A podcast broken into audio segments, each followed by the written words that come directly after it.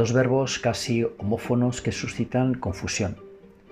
Infringir alude a quebranto, a no observancia de las normas o de la ley. Un conductor puede infringir las normas de tráfico saltándose un semáforo en rojo, por ejemplo. Los alumnos infringen normas de buena conducta cuando hablan alto mientras el profesor realiza sus explicaciones en el estrado. No confundir con infligir, que significa producir daño o castigo. Un equipo de fútbol inflige una derrota a otro cuando le gana por 4 a 0, por ejemplo, o un político inflige una derrota severa al candidato opositor al conseguir una mayoría absoluta. Es curioso en este sentido cómo el sustrato de la carrera política no hace sino participar de la lógica de los ambientes competitivos y deportivos, como si fueran dos contrincantes que quisieran aniquilarse ganándose por goleado.